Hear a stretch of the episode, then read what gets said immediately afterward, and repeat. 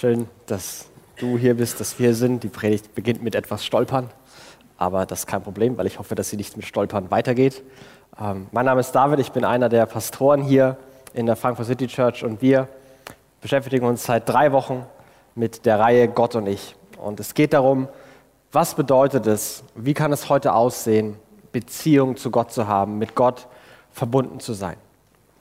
Und wir beschäftigen uns mit einem, einem, einem Brief, dem Johannesbrief, den ein Mann geschrieben hat, der, der Jesus selber erlebt hat. Er hat seit er Teenager, als er Teenager war, ist er Jesus begegnet und war bei allem, was Jesus hier auf der Erde gemacht und gewirkt hat, war er dabei. Er war einer der Jünger Jesu, einer der ersten Apostel, einer der, der die Kirche maßgeblich geprägt hat. Und die, dieser Johannes hatte Jesus wirklich erlebt. Und dieses Erleben und diese enge Verbundenheit mit diesem Gott hat ihn, hat ihn tief geprägt und tief verändert. Und er möchte, dass das, was er erlebt hat, die, die Freude und die Erfüllung, die er in diesem Jesus gefunden hat, obwohl sein Leben nicht immer einfach war, ganz im Gegenteil. Er will, dass diese, dass diese Freude, diese Erfüllung, diese Verbundenheit mit Jesus, dass das auch andere Menschen erfahren. Und er schreibt es Leuten, die in einem ganz anderen Ort sind, weil er nicht glaubt, dass Gott erfahren an Raum und Zeit gebunden ist, dass nur die wenigen Glück hatten, die damals eben, eben gelebt haben. Sondern er sagt, nein, ich will, dass ihr Gott erlebt, wie ich Gott erlebe. Und ich will, dass ihr mit Gott verbunden seid, wie ich mit Gott verbunden bin. Und er redet über, über verschiedene Fragen und Herausforderungen. Und eine, der, eine der, der, der Dinge, eine der Themen, die Johannes wahrscheinlich so geprägt hat wie nichts anderes, weil niemand sonst so oft über, über Vater geredet hat, wie Johannes in seinen Briefen. Du kannst einfach nachzählen, das ist massig mehr als jeder andere, der irgendwas über Gott geschrieben hat. Dieses, diese Idee, dass Gott ein Vater ist, die hat Johannes nicht losgelassen, die hat Johannes wirklich gepackt. Und ich, ich habe keine Ahnung, wie Johannes, äh, wie sein irdischer Vater war, wie er ihn erlebt hat. Er hat ihn wahrscheinlich als Teenager für, für Jesus ein bisschen äh, sitzen lassen und gesagt, Papa, ich gehe jetzt, geh jetzt mit diesem Jesus unterwegs. Und mit diesem Jesus hat er Gott, den Vater, kennengelernt. Und er spricht von, von Gott als Vater. Und ich weiß nicht, was der Begriff Vater in dir auslöst oder nicht auslöst. Ich weiß nicht, wie positiv der für dich besetzt ist oder mit wie viel auch Schmerz der vielleicht verbunden sein kann. Ich weiß aber, dass, dass das was ganz Besonderes ist, dass Gott diesen, diese Bezeichnung wählt. Er hätte ganz viel wählen können, aber er wählt Vater. Und ich bin, ich bin selber kein Vater, äh, aber ich habe einige Freunde, die, die sind Väter. Und wenn die darüber reden, was es für sie bedeutet, Vater zu sein und wie der Moment war, als sie ihren, ihren Sohn oder ihre Tochter zum ersten Mal im Arm hatten, dann ist es immer die gleiche Story. Das ist irgendwie ein, ein Stottern und ein unbeschreiblich sein. Schon sofort von Anfang an hat man das Gefühl, Worte können das gerade nicht erklären. Das ist mit einem Lächeln verbunden. Und weil die sagen, ich habe dieses, dieses Kind in der Hand gehabt und sofort so eine bedingungslose Liebe gespürt. Ich habe ihn so tief in mein Herz geschlossen und er wird dann nie wieder rauskommen. Und ich wusste, in dem Moment, wo ich ihn das erste Mal in Hand hatte, dass ich in jedem, jeder Sekunde für ihn sterben würde, auch wenn er bisher mich nur angeschrien hat. Ich, ich, ich liebe ihn unfassbar, bedingungslos. Und Leute stottern und Leute können gar nicht drüber reden. Und die, wenn sie keine Ohren hätten, würden ihre Mundwinkel vor Grinsen im Kopf hinten zusammenschlagen. Es ist einfach so eine Freude. Und, und Gott wählt dieses Bild. Und Gott ist kein, kein Vater, der irgendwann genervt ist oder die Geduld verliert oder keine Zeit hat oder all diese Schwächen, die die menschliche Väter, selbst gute menschliche Väter mit sich bringen. Sondern Johannes stellt uns Gott als einen perfekten Vater vor. Und er beginnt diese, diese Verse, er beginnt diese Verse mit, mit einer Aufforderung zu staunen. Und er sagt, seht, seht doch, wie groß die Liebe ist, die uns der Vater erwiesen hat. Seht, schaut hin wie groß die Liebe Gottes ist. Das ist keine, für ihn keine nüchterne Abhandlung von Fakten, sondern das ist eine Aufforderung zum Staunen. Seht, wie groß die Liebe ist, die uns erwiesen worden ist. Von wem? Von dem Vater. Kinder Gottes dürfen wir uns nennen und wir sind es tatsächlich. Kinder Gottes dürfen wir uns nennen und wir sind es tatsächlich. Seht, welch eine Liebe, welch ein Privileg, dass Gott uns so unverdient, so einfach nur weil er geliebt hat, Menschen das, den Titel und die Identität als geliebtes Kind Gottes gibt. Ich darf mich Kind Gottes nennen und es kommt kein Blitz vom Himmel, der mich zurechtstutzt, weil das eine Anmaßung ist. Ich, ich bin wirklich Kind Gottes. Und das, allein, allein das zu sagen, wenn, wenn ich das reflektiere, das ist eigentlich unglaublich, dass jemand wie ich das von sich sagen darf, dass es wirklich so ist, dass ich, dass ich wirklich, dass ich tatsächlich ein, ein von Gott geliebtes Kind bin. Ich bin nicht sein, sein, sein Sklave, ich bin auch nicht sein Problem, ich bin nicht sein Angestellter, sondern er sagt, du bist mein geliebtes Kind. Du bist so bedingungslos geliebt, so bedingungslos in mein Herz geschlossen. Und ich, da, da, da, kommst du nie wieder raus. Gott vergleicht sich immer. Hey, wenn eure Väter euch schon lieben, wie viel mehr wird der perfekte Vater im Himmel euch lieben? All diese, dieses Stottern, dieses bedingungslose Lieben, wie viel mehr wird Gott uns lieben? Seht, wie groß die Liebe Gottes, des Vaters ist. Seine Kinder dürfen wir sein. Und wir sind es tatsächlich. Und davon weiß die Welt nichts. Und sie kennt uns nicht, weil sie ihn nicht erkannt hat. Ja, liebe Freunde, wir sind Kinder Gottes. Wir sind es hier und heute. Und, und er wiederholt sich und er, er reitet davon. Wir sind es. Wir sind es hier und wir sind es auch heute. Fast als er sagen würde, und es ist mir auch ganz egal, ob du dich gerade als Kind Gottes fühlst, ob du gerade selber glaubst oder ob dich zu sehr, nee, würde ich mich nicht so bezeichnen, wie meine Woche gelaufen ist, was ich wieder gemacht habe ich, ich kann mich diese Woche nicht als Kind Gott, ich glaube nicht, dass Gott mich diese Woche als sein Kind behandeln würde. Dazu muss ich erstmal wieder alles gut machen. Oder ob du vielleicht voller, voller Fragen gegenüber Gott bist, voller Zweifel, vielleicht sogar voller Vorwürfe und sagst, nee, ich, das, wenn ich sein Kind bin, wieso behandelt er mich dann so? Das, das kann nicht sein. Und Johannes sagt, nee, nee, nee, nee, nee. Egal was die Erfahrung ist, wir sind Kinder Gottes. Wir sind es hier und heute. Wir sind an unseren schlechten Tagen bedingungslos geliebt, wir sind an unseren guten Tagen bedingungslos geliebt.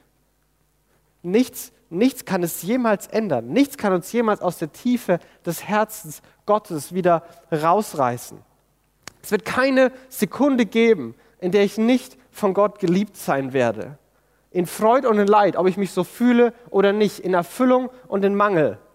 Ich bin ein geliebtes Kind Gottes. Wir sind es hier und heute. Und das ist erst der Anfang, sagt er. Was dann alles eingeschlossen ist, ist uns vorläufig noch nicht enthüllt. Doch eins wissen wir. Wenn wir Jesus in seiner Herrlichkeit erscheint, werden wir ihm gleich sein. Denn dann werden wir ihn so sehen, wie er wirklich ist. Was das alles bedeutet, da kann man zwar drüber reden, aber eigentlich, ich habe noch gar keine Ahnung, was das bedeutet, sagt Johannes. Selbst Johannes sagt, da kommt noch was, das ist so viel besser, so viel größer, so viel herrlicher. Egal wie dein Leben bisher gelaufen ist, das Beste kommt noch. Als Kind Gottes liegt das Beste immer noch vor dir, denn was du mal sein wirst, was für eine Herrlichkeit und was für eine Schönheit und was für eine Erfüllung du erleben wirst, das liegt alles noch vor dir. Und Johannes sagt, wir werden, wir werden Jesus sehen und wir werden diesem Jesus gleich sein. Wir werden nicht die die, die Versagerkinder in der Familie sein, die nichts hinbekommen, die man im Keller spielen lässt und hofft, dass dann keiner fragt, ob der Kleine auch da ist, sondern wir, wir sind genauso geliebt. Wir sind genauso willkommen, genauso wertschätzt. Wir dürfen Jesus sehen, wir dürfen da mitten dabei sein. Wir sind genauso geliebt. Und der Vater behandelt uns, liebt uns, sieht uns genauso, wie er seinen perfekten Sohn Jesus sieht. Seht, wie groß die Liebe ist, die uns der Vater erwiesen hat. Und was das alles heißt, ist, ist unbeschreiblich. Und dann sagt er, wer diese Hoffnung hat, eine Hoffnung, die ganz auf Jesus ausgerichtet ist, hält sich von jeder Sünde fern, um so rein zu sein, wie er rein ist.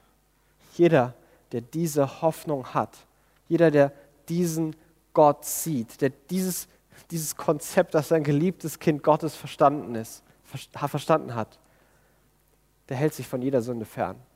Der, der, der reinigt sich immer wieder, sagt Johannes. Jedes Mal, wenn, wenn Schmutz kommt, dann wäscht man sich wieder ab, dann läuft man zu Gott. Gott, es ist wieder was Schlechtes passiert. Gott, ich brauche wieder deine Vergebung, ich brauche wieder deine Hilfe und versucht es zu verändern. Man will gar nicht erst schmutzig werden und wenn man es doch wird, dann macht man sich eben sauber. Und jeder, der diese Hoffnung hat, der, der kämpft darum, der ringt darum, der will sein, wie dieser Jesus ist. Und es ist die gleiche Frage, die durch diese, durch diese Texte, durch diese Verse aufgerufen wird, die Johannes schon ein paar Mal irgendwie ähm, scheinbar aufmacht. Und das ist die Frage, okay, warum? Warum, wenn ich so bedingungslos geliebt bin und wenn schon klar ist, was ich mal für eine Herrlichkeit, was ich mal, was ich mal sein werde, ich weiß es zwar noch nicht, aber dass ich sein werde, das steht fest. Und wenn ich so bedingungslos geliebt bin, warum all die Mühe? Warum all die Anstrengung? Warum ist es noch wichtig, ob ich sündige oder nicht sündige? Ich bin doch bedingungslos geliebt. Warum? Warum sollte ich mir das antun? Warum soll ich mich so anstrengen? Und die Begründung dafür, und ich glaube, das ist, eine, das, das ist was, was wir entscheidend verstehen müssen, hat mit dem Wesen von Sünde zu tun. Und wir müssen wissen, was das Wesen von Sünde ist, damit wir wissen, womit wir es zu tun haben. Und im nächsten Vers beschreibt Johannes genau dieses Wesen von Sünde. Und er sagt in Vers 4, wer sündigt, lehnt sich damit gegen Gottes Ordnungen auf. Sünde ist ihrem Wesen nach Auflehnung gegen Gott. Ich weiß nicht, wie dein, wie dein Hintergrund ist, ob du äh, christlich, kirchlich geprägt bist oder gar nicht. Ich weiß nicht, was, wenn dich jemand fragen will, wie du Sünde definierst, wie du Sünde definieren würdest. Aber ganz oft ist die Antwort, Sünde hat irgendwas mit moralischem Fehlverhalten zu tun. Sünde bedeutet, was falsch zu machen, jemandem Leid zuzufügen, zu lügen. Ein, ein, ein, ein moralisches Fehlverhalten ist Sünde. Und, und so, so richtig das ist, ist es ganz weit weg von dem, was der Kern von Sünde ist. Immer wenn die, wenn die Bibel über das Wesen von Sünde redet, wenn sie über das absolute Zentrum von dem redet, was nicht stimmt, dann redet sie nie über bestimmte moralische Verfehlungen. Er sagt hier nicht, das Wesen der Sünde ist moralische Verfehlung, sondern er sagt, das Wesen der Sünde ist Auflehnung gegen Gott, ist die, die Ordnung und die Gebote Gottes zu kennen und sich irgendwie aufzulehnen, das nicht zu wollen. Und die, die, die Geschichte und die, dieses Muster, das finden wir innerhalb der ganzen, ganzen Geschichte von Gott und mit den Menschen. Wenn das, das Hauptgebot, das zentrale, absolute, grundlegende, die Theologie, die das Christentum zugrunde legt, ist, liebe Gott, mit ganzem Herzen, ganzer Seele, mit aller Kraft und mit allem Verstand.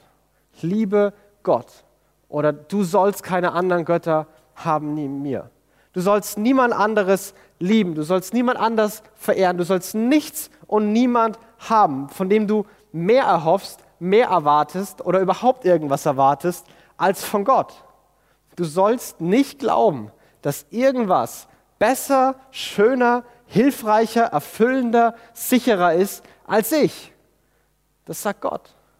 Und was er sein, seinem Volk wieder und wieder und wieder vorwirft, ihr habt mich verlassen. Ihr habt euch anderen Dingen zugewendet. Ihr versprecht euch Sicherheit von diesem König. Ihr versprecht euch Erfüllung von eurem Reichtum. Ihr versprecht euch Fruchtbarkeit von diesen Göttern. Ihr macht alles Mögliche und ihr habt mich verlassen. Und nicht nur habt ihr mich verlassen und mir gesagt, Gott, all das ist besser als du, all das geht, das geht schneller, das ist schöner, das ist einfacher, das ist hilfreicher, das ist sicherer als du, sondern das funktioniert nicht mal. Ihr glaubt, ihr habt einen Weg gefunden, was besser ist, aber es funktioniert nicht. Und das ist die Geschichte wieder und wieder und wieder und wieder. Hey, ihr glaubt, irgendwas ist besser als ich. Ihr glaubt nicht, dass Gott das ultimativ Gute und Schöne und Wertvolle ist. Ihr glaubt, ihr habt es woanders gefunden. Und das ist das Wesen von Sünde. Und weil ich glaube, dass was anderes besser ist, mache ich das. Aber dass ich das mache, der, der, der Kern und das Wesen ist, zu glauben erstmal, überzeugt zu sein, das ist besser, das ist schöner, das ist erfüllender, das ist gut. Und Johannes redet darüber, dass das das Wesen ist, weil wir müssen wissen, was der Kern und das Wesen ist, sonst schlagen wir uns mit Methoden rum, sonst schlagen wir uns in, in Disziplin und Verhaltensmodifikation rum und wir haben keine Chance, in irgendeiner Form auf Veränderung hinzukommen, weil die Wurzel komplett unberührt bleibt. Weil die Wurzel ist nicht, sich falsch zu verhalten, einen schlechten Gedanken zu haben. Die Wurzel ist zu glauben, dass das anderes besser, schöner, schneller, hilfreicher, sicherer ist als Gott.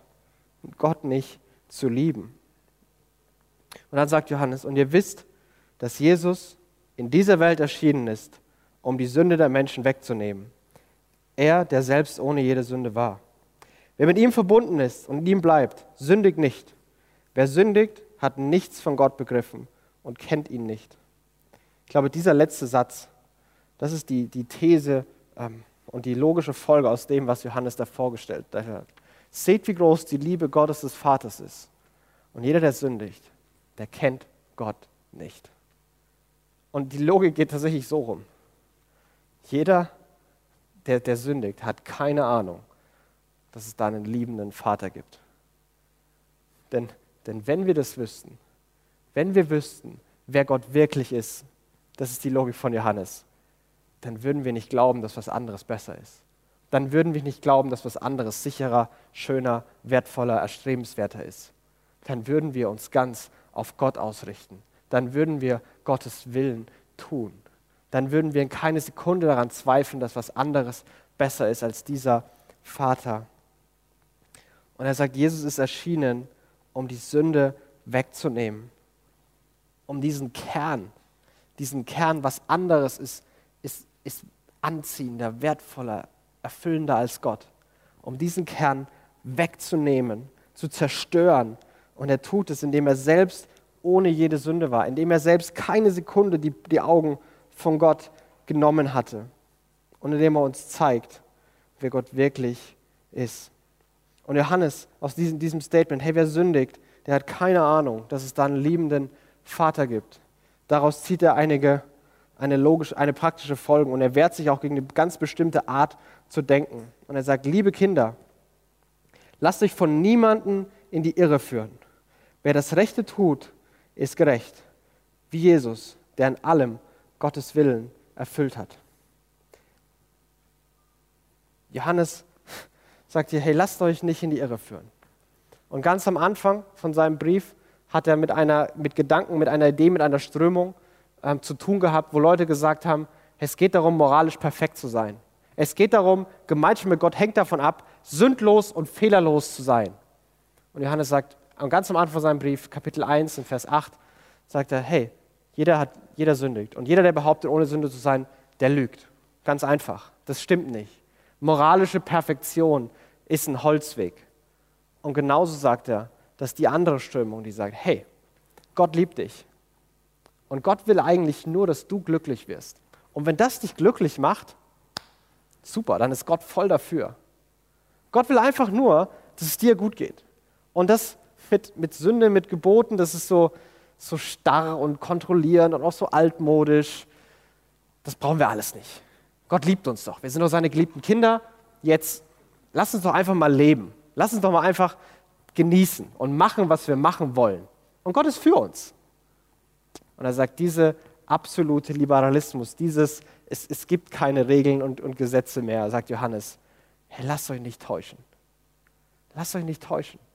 Nur der, der, der, der das Gerechte tut, wie Jesus gerecht ist, der ist auch wirklich gerecht wie Jesus. Und der Umkehrschluss ist Vers 8. Wer sündigt, stammt von dem, der von allem Anfang an gesündigt hat, dem Teufel. Wer sündigt, stammt von dem, der von allem Anfang an gesündigt hat, dem Teufel. Und wieder, je nach deiner Prägung ist das vielleicht das, der komische Satz in all dem.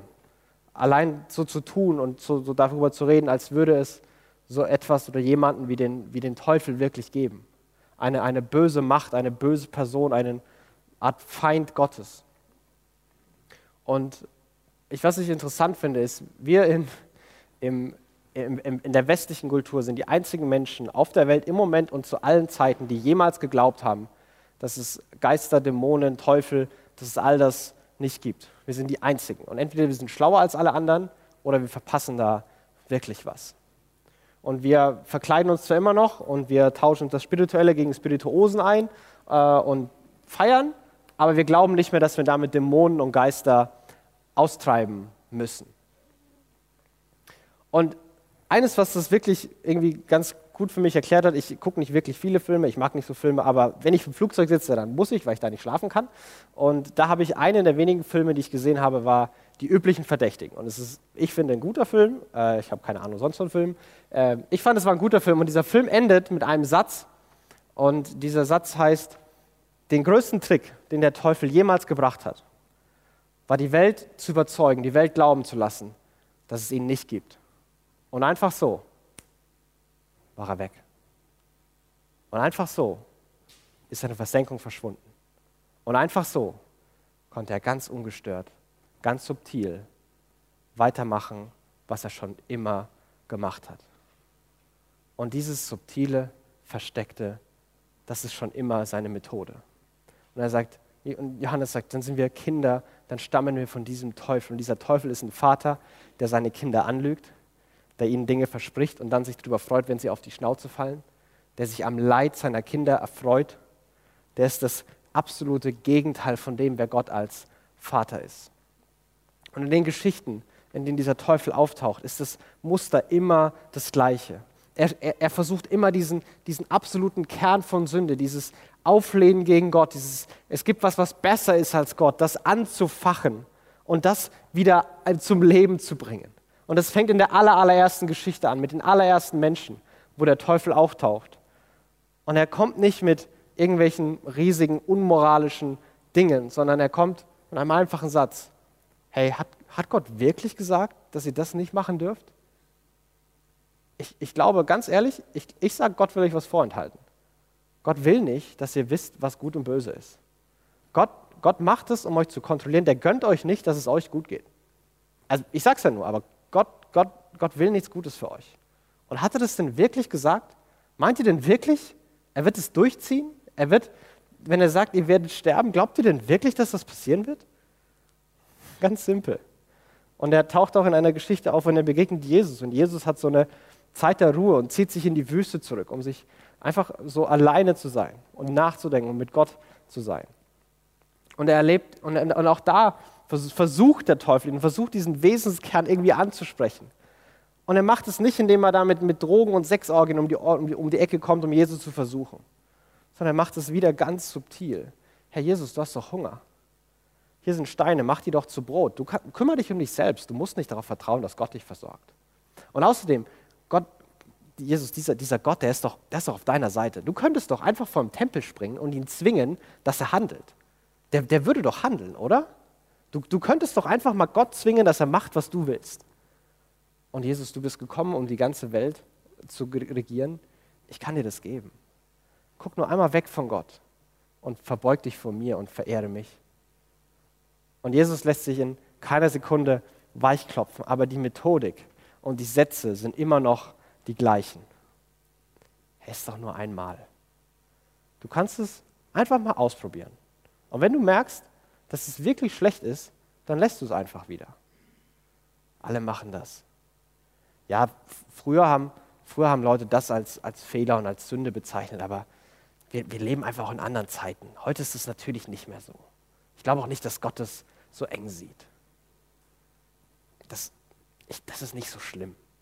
Versuch's doch mal. Und diese gleichen kleinen Sätze, die dieses, oh, Moment mal, vielleicht ist es wirklich nicht so schlimm. Vielleicht ist es wirklich besser. Die anstacheln und die immer wieder an diesen Wesenskern herangehen. Und ich lebe es immer wieder, wenn man mit Menschen spricht, und ich kenne es auch manchmal von mir, ähm, dass man Dinge wegrationalisiert und versucht, das dann irgendwie zu rechnen. Ja, stimmt. Vielleicht bin ich ja wirklich die Ausnahme. Vielleicht wird bei mir wirklich alles anders. Vielleicht stimmt es gar nicht, was da passiert.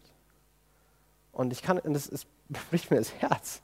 Ich habe schon so oft mit Leuten darum gerungen, die zum Beispiel darüber nachdenken, eine, eine gewisse Beziehung einzugehen und zu sagen, hey, das endet nicht gut.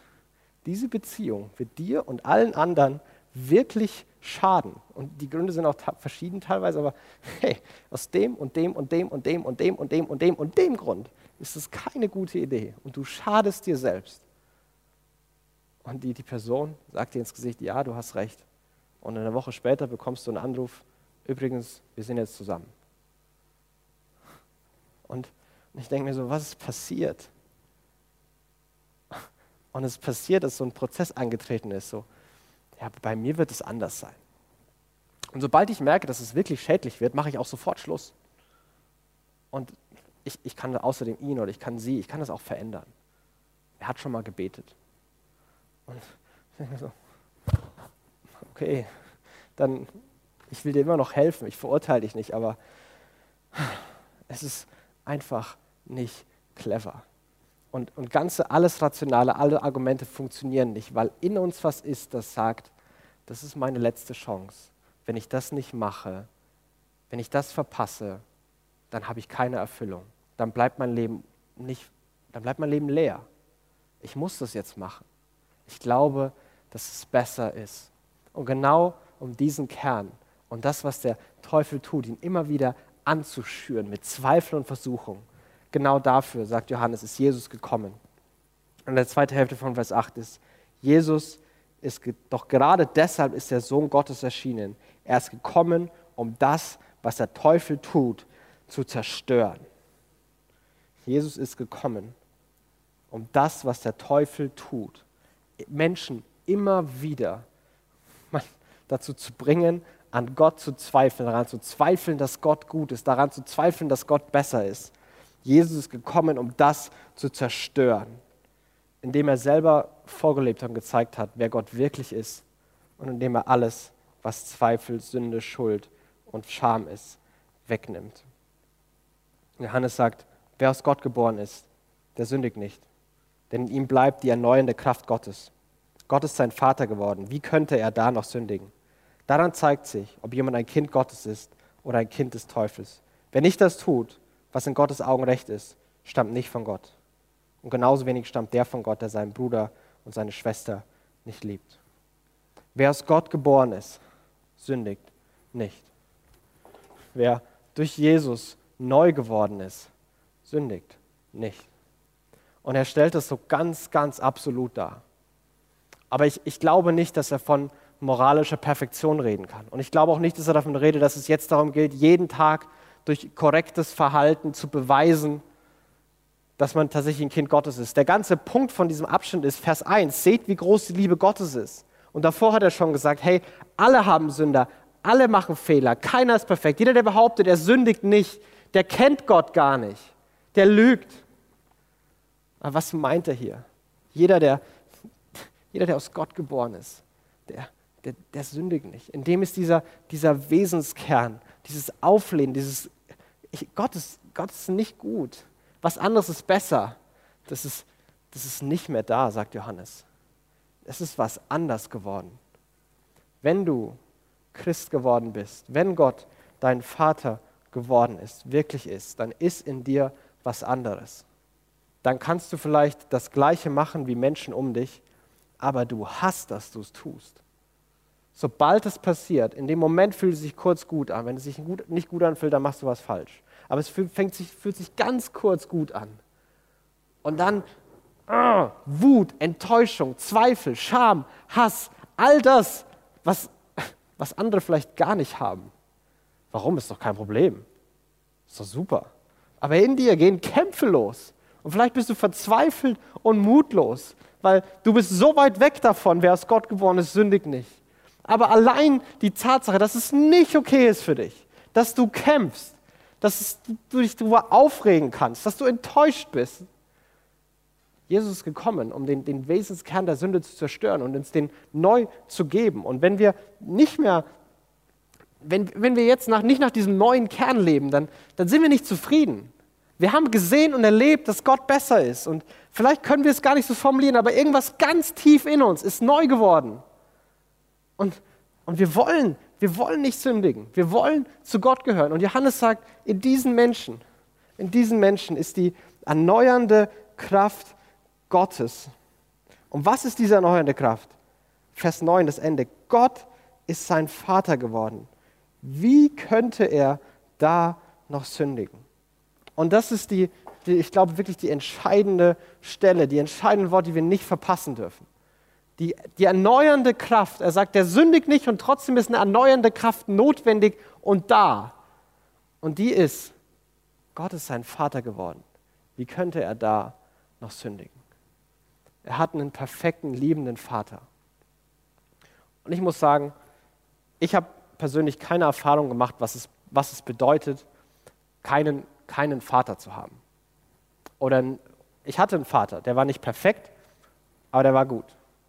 Und ich hatte einen, Kumpel, einen Freund, den habe ich immer noch, ähm, Die ersten fünf Jahre seines Lebens war seine Erfahrung komplett gegenteilig.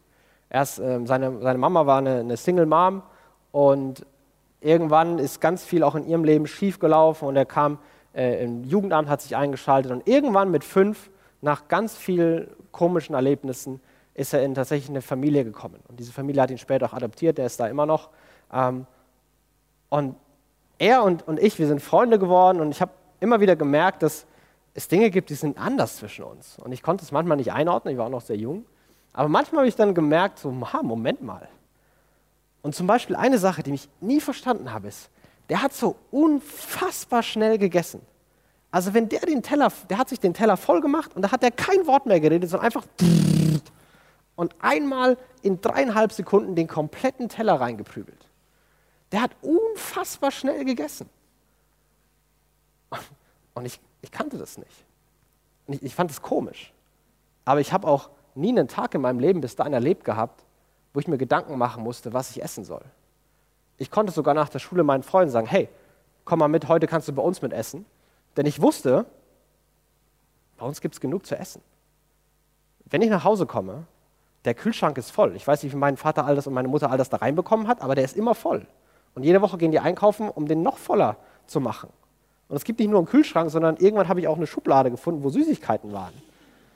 Ich musste mir keinen Tag Gedanken machen, was ich essen soll, weil ich einen Vater hatte. Und er hatte eine ganz andere Erfahrung.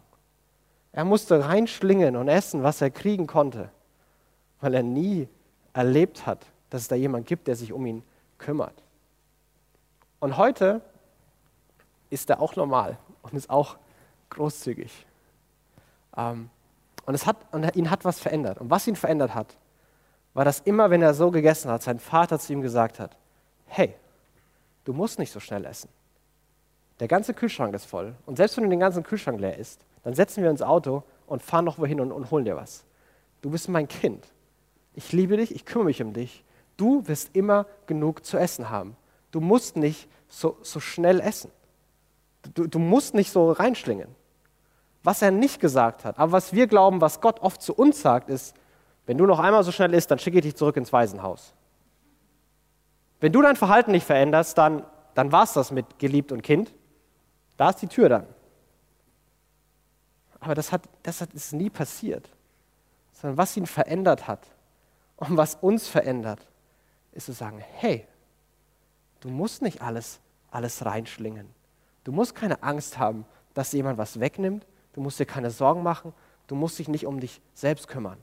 Du bist kein Waisenkind mehr. Du hast jetzt einen Vater.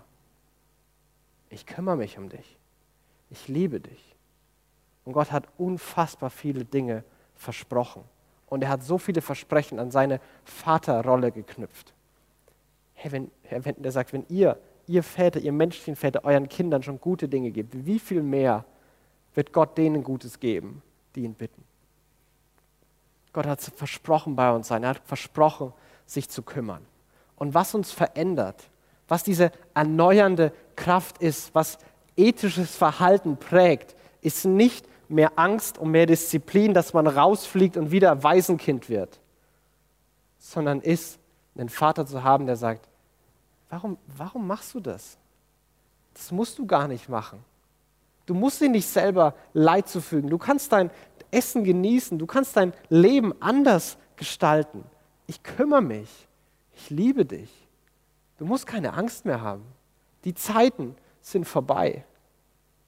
Und das ist das ist das, warum Johannes auch diesen, diesen Text, der danach so, so knallhart schwarz-weiß wird, damit anfängt zu sagen, seht, wie groß die Liebe Gottes des Vaters ist. Und dann sagt er, jeder, der sündigt, hat keine Ahnung, dass es da diesen liebenden Vater gibt. Denn wenn es diesen liebenden Vater, wenn du wüsstest, dass es den gibt, dann würdest du dich anders verhalten. Dann würdest dein Verhalten prägen.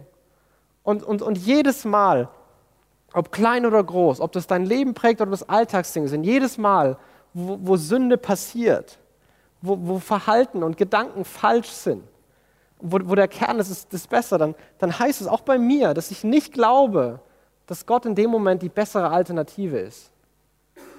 Und Gott sagt nicht, noch einmal, du fliegst raus, sondern der Punkt des ganzen Textes ist, du bist ein geliebtes Kind Gottes.